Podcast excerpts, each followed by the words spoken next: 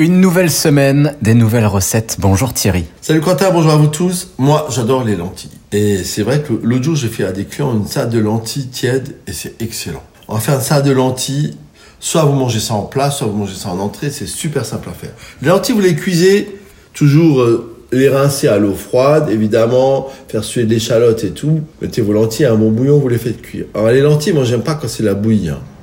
Prenez des lentilles vertes du puits, qu'elles soient légèrement croquantes.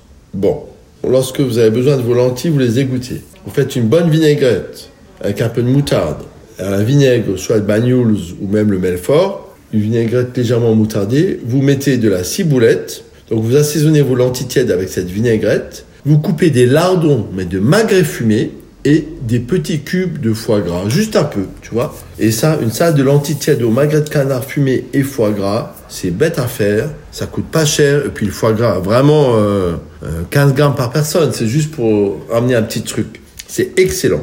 Même en amuse-bouche, si vous avez des invités, faites ça, ils vont être épatés. J'embrasse les enfants, à demain, ciao